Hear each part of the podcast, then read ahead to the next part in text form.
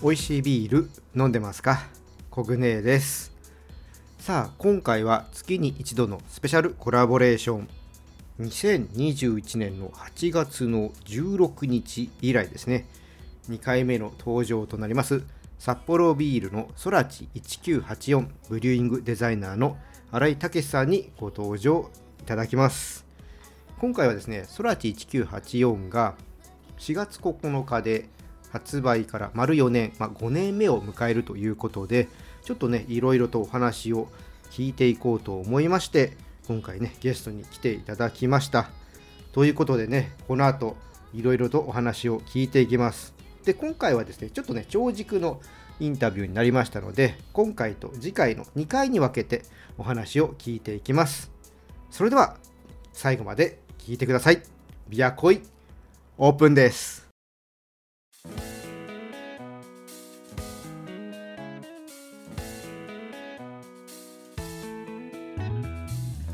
あれさん、はい、いよいよソラチ1984が発売丸4年経って5年目に入ります、ね、うんうんうん。ちょっとここで一回振り返ってもらおうかなと思うんですけど、うん、どうです？この4年間。やってみて。そうですね。まあなかなか当初思い描いてた通りにはいってないなというのがあって、まあ、一番大きいのはやっぱりコロナの中に入ってしまったっていうのが、まあ、案外大きくてですね、やっぱりあの、まあ、そんなになんだろう。えー、安い商品でもないですし、まあ、馴染みのある商品でもないので、まあ、まず飲んでもらうことが大事かなと思ってたんですよね。はい、でもともとは19年に発売をして、まあ、1年目はね発売した年っていうことでいいんですけど2年目以降はやっぱりイベントとか、うん、あのお店でまず飲んでもらって、うん、そこからファンを徐々に作っていこうっていうふうに考えてたんですけど、はい、まあ、それがもう完全にコロナがね、完全に崩れてしまって。まあ、その分ですねあのいわゆるスーパーさんですとか、はい、コンビニさんとかであの取り扱いもいただいて、うん、まあ、認知とか飲んでいただいた人も増えてはいるんですけど、はい、やっぱりあの、まあ、外食での接点っていうのがねやっぱり、えー、捉えきれなかったっていうのはあのまあちょっと予想外だったなっていうのがあるんですけどまあ、逆に今年から、はい、あのようやくこうねあの出口も見えてきているというところなのでもうもう一回リスタートっていう意味だと、まあ、5年目っていうのも、うん、あのなんかいい、えー、区切りになるかなっていうふうに思ってますけどね。なるほどまあ、そうですね、うん、外食的なところはもうこれはもうどうしようもない部分はあったと思うので、ね、うん。まあ、各社ね、あのまあ、ブランドの観点から言っても、まあ、難しい時期を過ごしたところが多かったんだろうなと思いますけどね。まあ、それとまあ違って缶とかの方の、まあ、家庭用の展開っていうのはある程度予想通りでした、そうですね。あの当初予想通りというかあの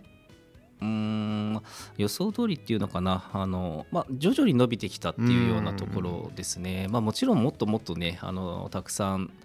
あのお店に入ってっていうのを目指してはいましたけど、はい、まあ、なかなかねあのその外食の方がうまくいかなかったというところがあるのでまあしょうがないかなというふうに思っていますね。ただあの、まあ、コンビニさんでもあの、まあ、ずっと置かれるっていうのはなかなか難しいにせよ年1回ぐらいは取り扱っていただいたり、まあ、そのタイミングでいろんな方が初めて飲んでくれたりというところもあるので、まあ、これからかなっていうようなそんなところですね。うん、うん、今日も、ね、朝某コンビニに行ったら置かれていて、えー、はい。まあ、ここは確かに目にする機会は増えてきたなっていうのもありますし、あの私が今ちょっとカルチャースクールでビール講座をいくつかの場所でやらせてもらってるんですけど、まあ、知名度という部分では、まあ、やっぱりまだ知らない人も多い、ただこういうビールもあの札幌さんが作ってるんだっていうのを知って、まあ、そこから買ってくれる人もいるので。ありがとうございます。まあ着実にこうファンをつかむことはできてきてるのかなっていうのはまあ一飲み手でもある側からするとあって。うんうんうん、けどまああの飲んだことある人は確実に増えていると思いますね。あとはそれを飲み続けていただくには、まあ、あの気軽に変えなければいけないと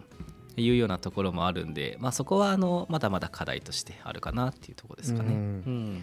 まあ、そんな、えー、こんなで、まあ、4年来て5年目に迎えるんですけど、うん、まあ、ちょっと節目かなとも思って、ええまあ、来年やってもよかったんですけど、まあ、やれるうちにちょっとやろうということで、うんうんちょっと今日はちょっと過去も振り返っていただきながらちょっとインタビューを取らせてもらえればと思うので、はい。じゃあ改めてよろしくお願いします。よろしくお願いします。さあこの空知1984始まりが、まあ、新井さんが2013年でしたかね、うん。ドイツに留学されてた時に、まあ、ソラチエスの存在初めて知ったということでこ初めてソラチエスに触れた時のうん。ちょっと感想とかあーなるほど。か記憶とかってあります？えー、とあそういう意味だとですね僕ソラチエースをその時飲んだわけじゃないんですよね使ったもの、うんうんうん。ソラチエースのことを知っただけ。存在を知った。存在を知ったのうんがその時であのソラチエースを使ったビールを飲んだのはそれこそ帰ってきてからはい。ですねあのもう売名ネームになっちゃいますけどそれこそあのソラチエース誕生祭にも出ていただいた木内さん。はい。木内須藤さんの日本ニアあれが初めてあでしたね、なるほど。もうなるほど。こういう感じの香りなんだなっていうふうに。に思って、まあ、それまでは触ってもいなくて、はい。商品開発もしていなかったので、うんうんうん。実際どんな香りになるかっていうのが分からなかったんですけど、まあ、あの香り嗅いだ時に、あのーちゃんと覚えてるわけではないですけどやっぱり樽のような香りがしたんですよね。ん。杉ヒノキとかよく言われますけど、はい。ああいう香りをしたんでなんかすごい日本っぽいなっていうような記憶だけはありますね。実際現物ホップの現物を見たのっていうのは北海道に行ったんですか、あー現物は、えー、と北海道かな？ホップの現物自体は北海道が先。北海道が先か。先かな多分。ん。もしかしたらあのアメリカで見た方が先かもしれないですね。まあ、実際あのなんだろうペレットでしか見なかったりもするので、はい。休暇の形ではもしかしたらアメリカが先かもしれないですね。うん。ちょうどあのブランドのおストーリームービーをはい。撮りににアメリカに行った時があるので。ありましたね、ううん。ん、その時に、まあ、もう収穫はもちろん終わっていた時期ではあったんですけど、見せてもらったのが最初だったかもしれないですね。あのムービーは今も、えー、とブランドサイトであ見れましたよね。見れます。はい見れます。うんあれいいですよね。今も。長いですけどね。でもあれ今ちょっとあの章ごとにちょっとあ、そうです。チャプターごとには分けてます。ね。うん。あれは今でも僕やっぱ思い返すのでちょこちょこ見るんですけど。あありがとうございま。いいですすよね。うーん。そう、それがうん。あって、えー一番最初に、まあ、ソラチエースの商品を新井さんが、まあ、手掛けたのが2016年の8月19日に発売した、クラフトラベル、ザッツホップ、伝説のソラチエースだったと思うんですけど、今ちょうどね、うん。まあ、あのこれ聞いてる方は分かんないんですけど今日はあの過去の商品を持ってきてもらってるんですけども、ボトルのうん緑のラベルのやつですけど。も、そうですね。ちょっと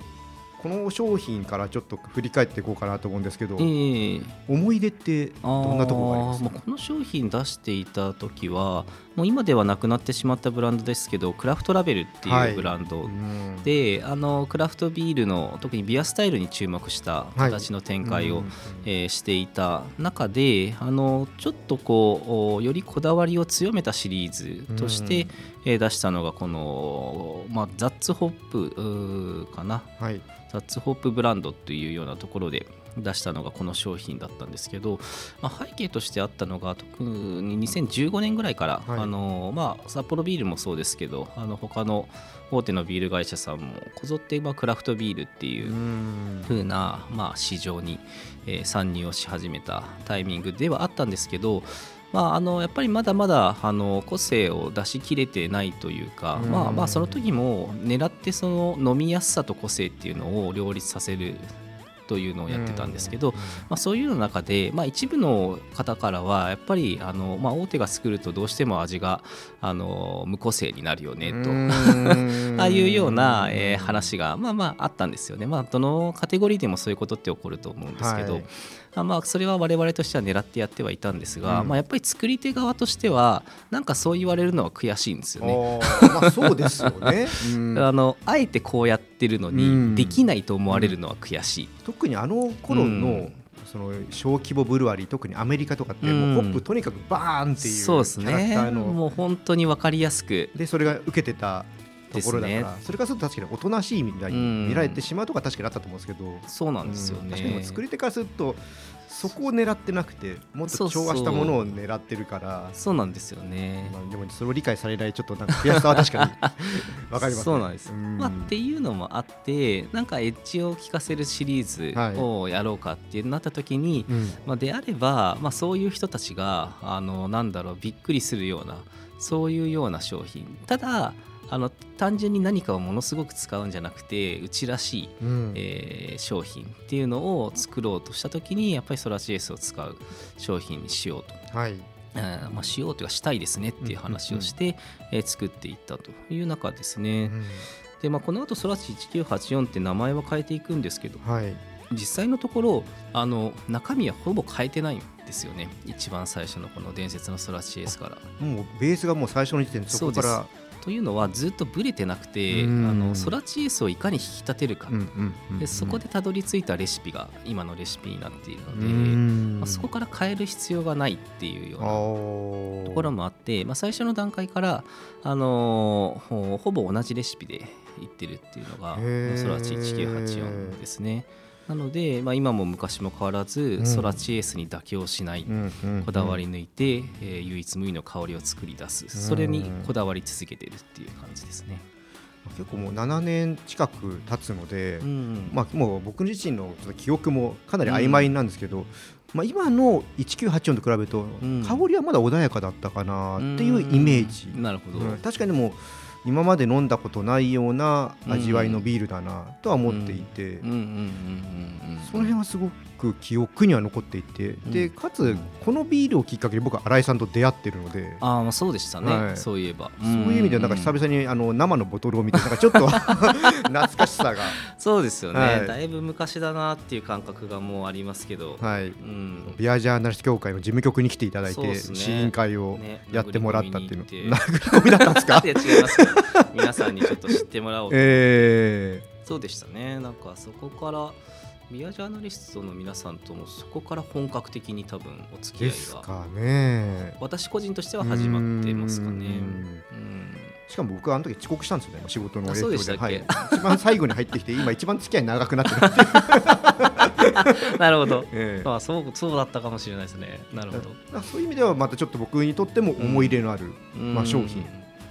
なんですよね、うんでまあ、そこから、まあ、約2年ぐらい経って、今度はまたあのちょっとインパクトのある1本1000円はいはいはいはい。するっていう、あのー伝説のホップソラチエースがうん。発売しましたけども、うんうん。これはどんなところにちょっと注目した商品だったんですか？それはですねもう上富良野産にこだわるっていうので国国産産でしたよね。100%ですね、はい国産100%でもその時もう一つフラノマジカルありましたね。うん。うん。それも国産う100%ん。というので、まあ、なんとかしてあの国産ホップに目を振り向かせたいなと、うんうん。何かしらやりたいな。でもちろんものすごい希少なホップでもあるので、はい。まあ、それ相応の、えーしっかりとした価値とともにお客様に届けようと。えーいうような思いからあの出しましたね。まあ、うん。びっくりしました、あれは確か24本ワンセットでしたっけ？に12本でしたっけ？えーと12本ですね。12本でしたっけ？12本まあかける2ですからね。ええ まあまとめて買うとなかなかいいお値段なかないいといのお値段したと思いますあね。のメーカーさんとしてはあんま嬉しくないかもしれないけどちょっと皆さんとシェアさせてもらって、えーえー 飲ませていただきましたけど。そういう話を至る所で聞きました。あれはでもベースとしては変わってないんですか？中身としては。中身は変わってます。あれはちょっとなんかちょっと違いましたよね。上富良野産100%にしているので、あのまあこれまだあのなんだろうサイエンティフィックに解明しているわけではないんですけど、はい。なんかやっぱりアメリカ産のソラチエースに比べておとなしいというか穏やか上品そういうようなあのニュアンスがあるんですよね。ソラチエースのあのヒノキレモングラスのようなコアの部分はあるんですけど、それ以外がなんかすごいシャープに落とされている感じじがあの国産のソラチエースのイメージ。なので、あのー普通にこの今前に並べているソラチ1984とかはあうん。の上面発酵を使ったエールタイプなんですけど、その上富良野産100%のはピルスナーで仕上げてるんですよね。そうだった。ピルスナースタイルでしたそうね、そこはあの、まあ、全部考え方は同じで、うんソラチエースの香りを一番楽しんでもらうために、国産の場合はピルスナーの方がいいかなっていうふうに思ってうん。ピルスナーにしたっていう感じですね。まあちょっとこれ少し話がええ今日の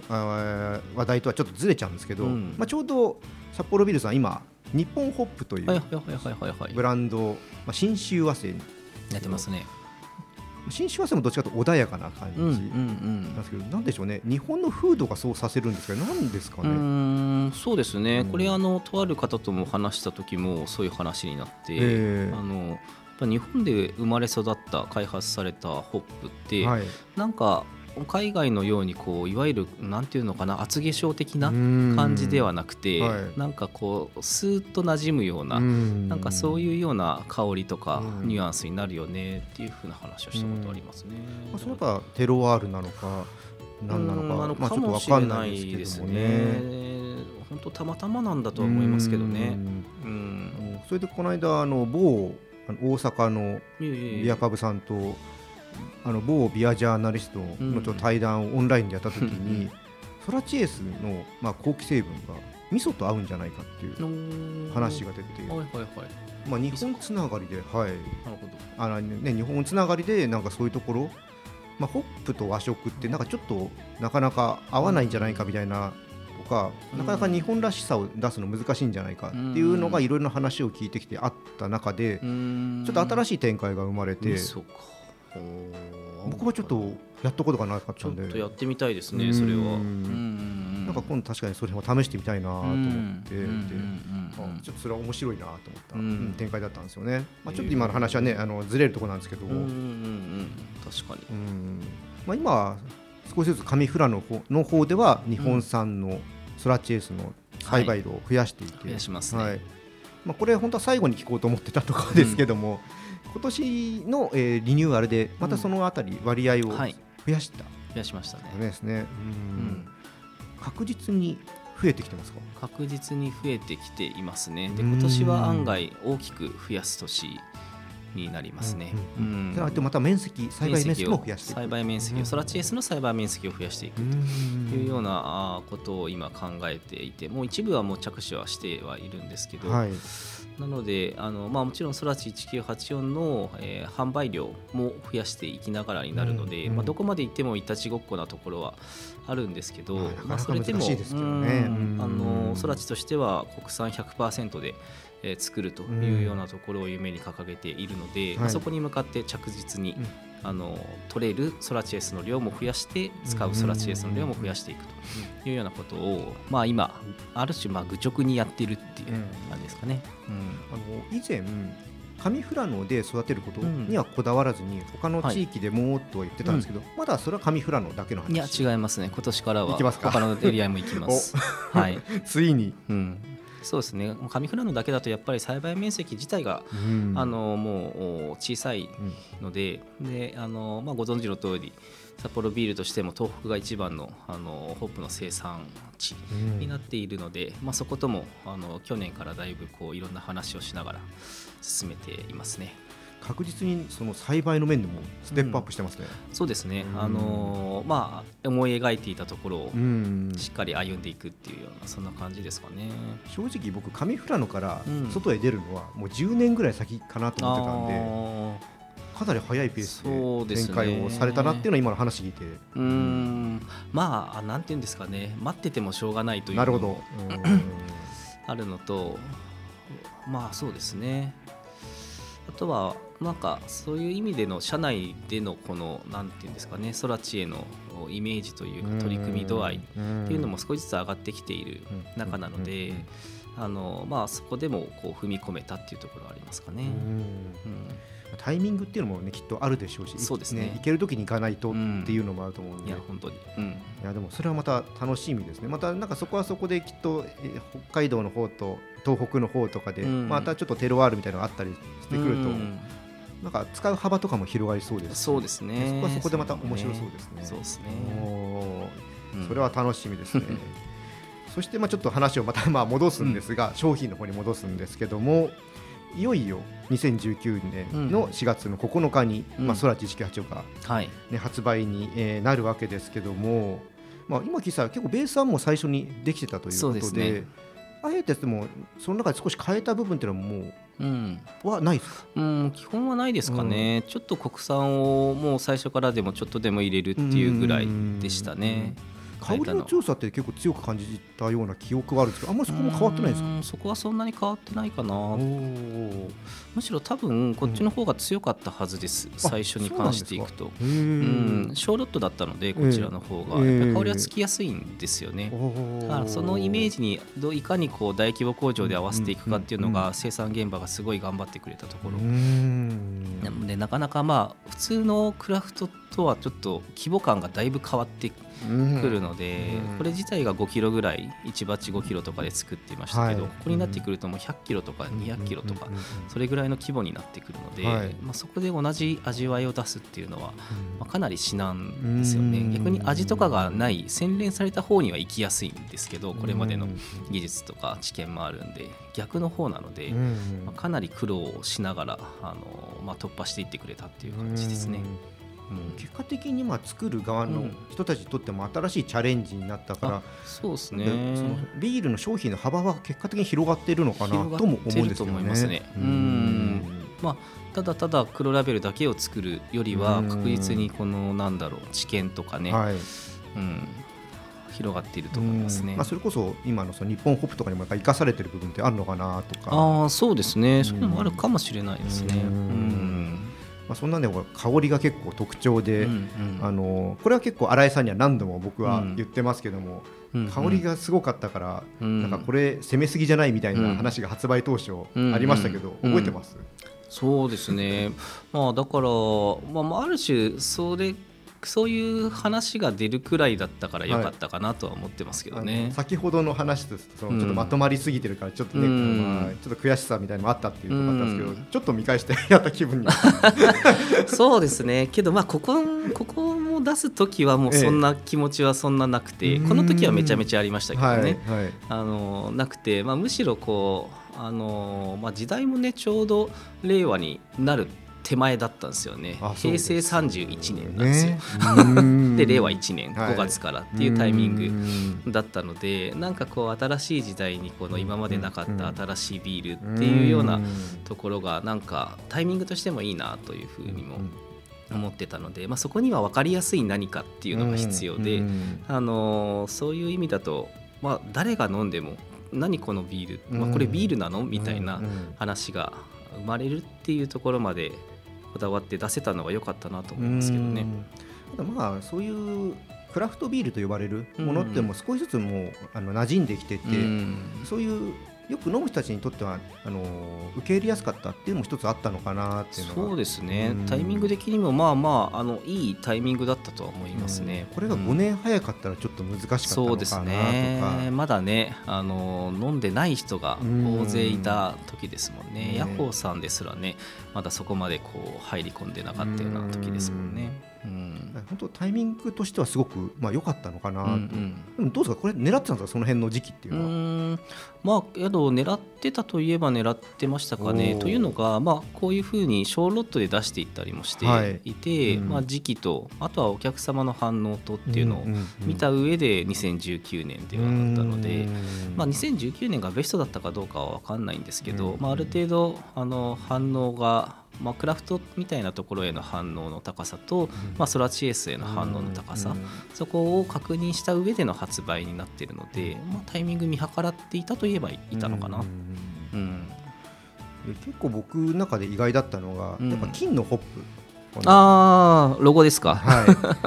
やっぱホップっていうとどうしても緑のイメージなんですけどこれは金にした理由っていうのはあるんですか、えー、あのソラチエースだからですね。ソラチエースだから、うん普通のホップじゃないからです。緑にしちゃうと普通のホップにしかならないんでなるほど。ソラチエースならではのホップの表現ってなんだろ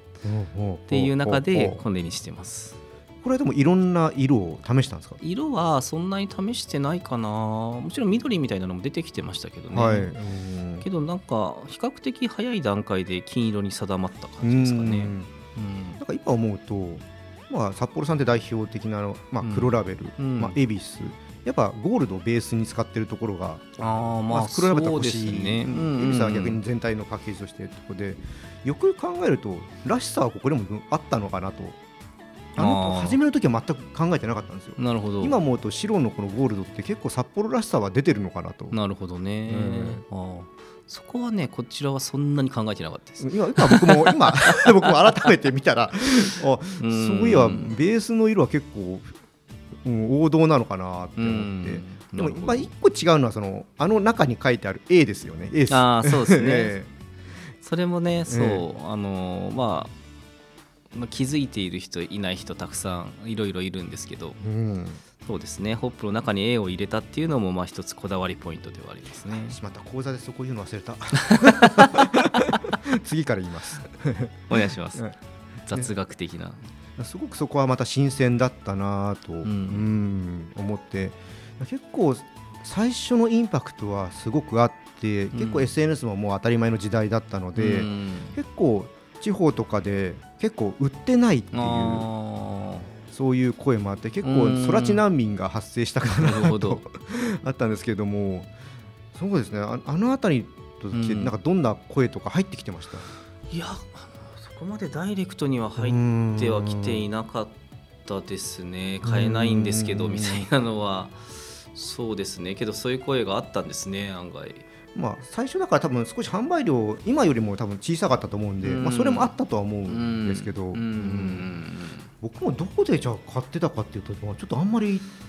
分かんないんですよね。そうですね。まあ、大体ね初動だけがバーンと入りますけどそこからはあの、まあ、あの取り扱いをやめて様子見るようなところも多いので、まあ、そうなったタイミングではなかなか。買えなかったんだろうなっていう感じはしますね、今でこそ大手のスーパーさんとかそうですね、あのー、ちょっとずつですけど、うん、あの某あの配達してくれる酒屋さんとか にはねもうそうですね。常に置かれてますけども。うん初めはやっぱそういう声もあって、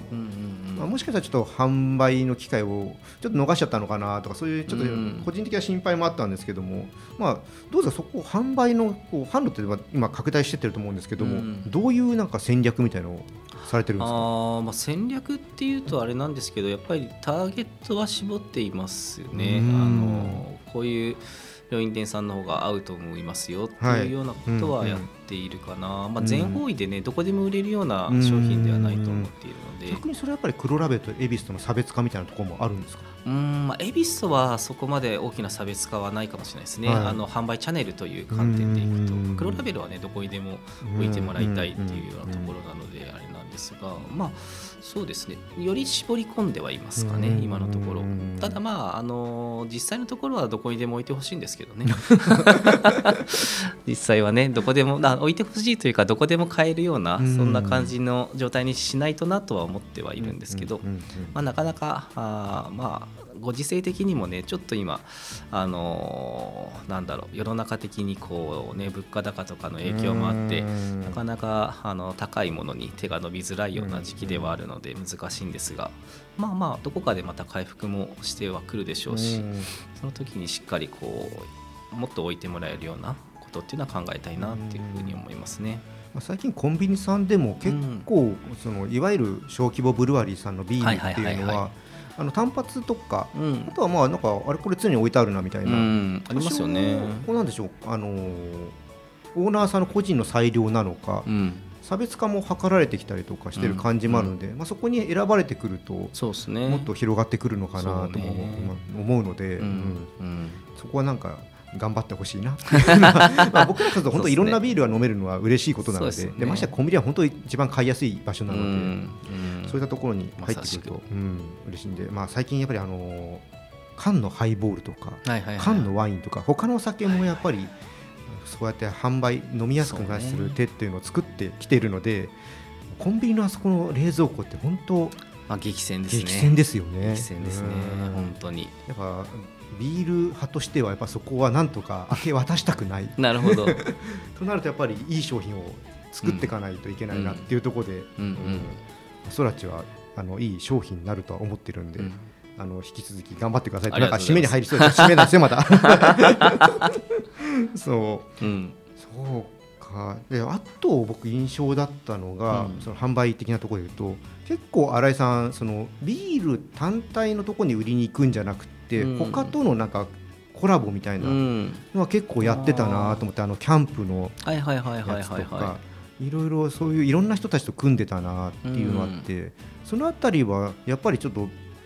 違う人たちの目線にも入るようにってところで意識してました？そうですね。あのまあ普通にやれるブランドではないので、うん。まああの他のブランドのように CM をガンガン流して店頭でもすごいこう目立つようなポスターとかの展開をバーっとやってっていうことができないっ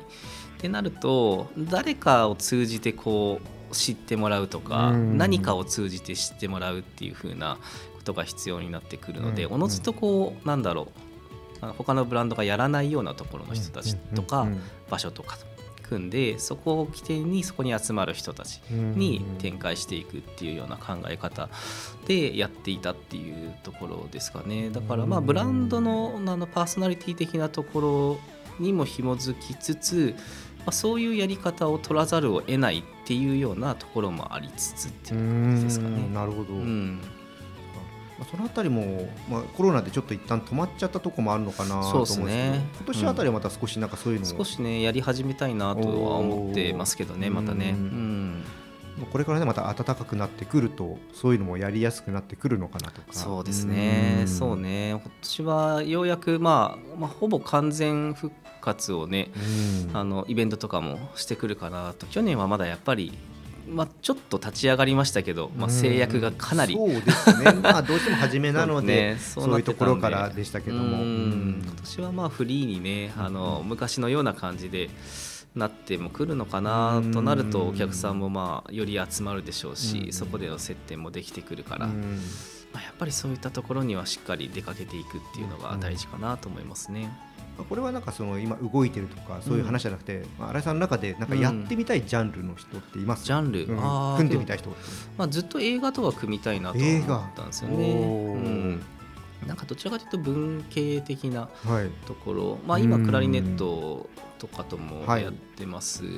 が、あとまあアーティスト、まあ、この前ねあのソラチエス誕生祭でもあの書道家さんともあはい。やったりだとか、うん。ああいう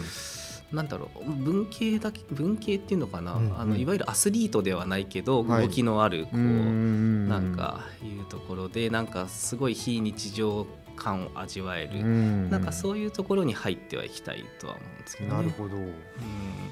そうですね。やっぱなんかビールっていうとやっぱスポーツとかのイメージも強いですけども、うん。まあ、ちょっとまたそことは違う。そうですね、んそうそっちではないところ、うんうんうん。なるほど。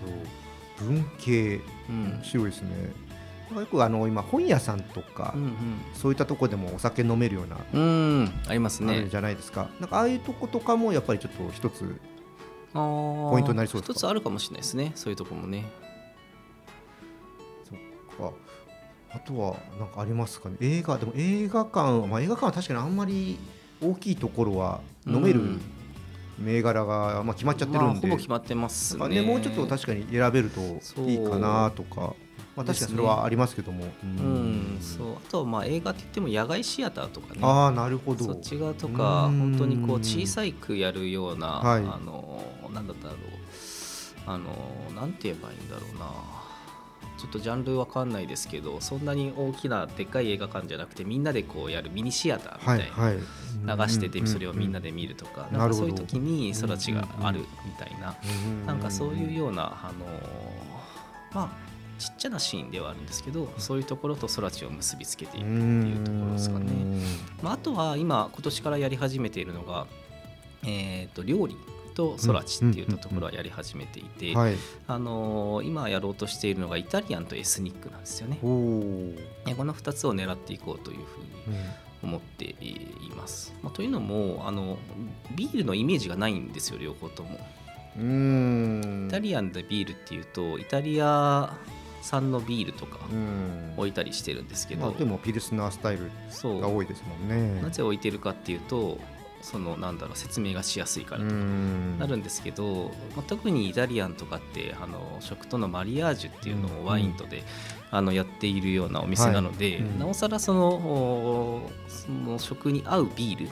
本当に合うっていうところで説明ができるとうん。やっぱりあのお客様の反応もいいみたいなので、うん。まあそういったところを狙っていくいうようなところですかね。うんうんエスニックの方はどうですか？なんかまたちょっと違った視点あります？エスニックはまあ空知の香りと合うっていうようなところですね。うん、そうなんです。よ僕もそのあたりはずっと思っていて。うんそうですね、まあ、そこもすごいシンプルに、レモングラスみたいな香りがあるから、レモングラスよく使うエスニックと合いますよねっていう、はい、そういうようなところですね。うん。それでは、えっと、レストランとかに入っていきたいっていうそうですそうですそうです。でそこでそういう時には育ちだねっていうイメージがついてきたら、ご自宅で例えば顔漫画とか、はい、そういうのをやる時もそらちと一緒に準備しようかなみたいな感じに思ってもらえると嬉しいなと。うんね、それパエリアとかああいうのと一緒に写真撮るにはすごく映えると思うんですよね。あそうね、うそうですね。まだまだあれやっぱりね知られてないんですよね。うん。だからこそ、まあ、まずいかに知ってもらうか、はい。まあ、知るためのこの入り口をたくさん作ってあげるっていうところが大事かなとは思ってますね。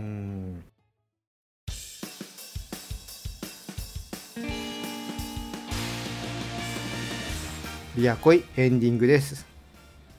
あのー、いろいろとねお話これまでずっと聞いてきたんですけどもやっぱところどころ忘れてることがあってすごくね話を聞いていて新鮮な、うん、気分でね聞けましたあのいろいろね記憶してるつもりだったんですけど本当にね抜けてるところとかがあって改めてね新井さんのお話を聞いてあそうそうあんなことあったなとかそういうのをね思い出しながらねインタビューしておりました。はいで次回はですね今回はちょっと過去の方にねちょっとフォーカスを当てていたんですけどもちょっとね未来の方に話を向けてねお話をいろいろと聞いていきます。こちらもね是非聞いてもらえればと思います。楽しみにしていてください。じゃあ今回はねこの辺りで終わりにしたいと思います。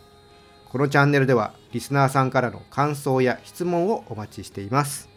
スタンド FM や Spotify でお聞きの方はコメントやレターを送ってくださいまた今日の配信が良かったらぜひ、いいねとフォロー、そして SNS でチャンネルのシェアよろしくお願いします。それでは皆さん、お酒は適量を守って健康的に飲んで楽しいビールライフを過ごしましょう。二十歳になっていない人は飲んじゃダメだからね。お相手はビールに恋するラジオパーソナリティコグネでした。それではまた次回も一緒にビールに恋しましょう。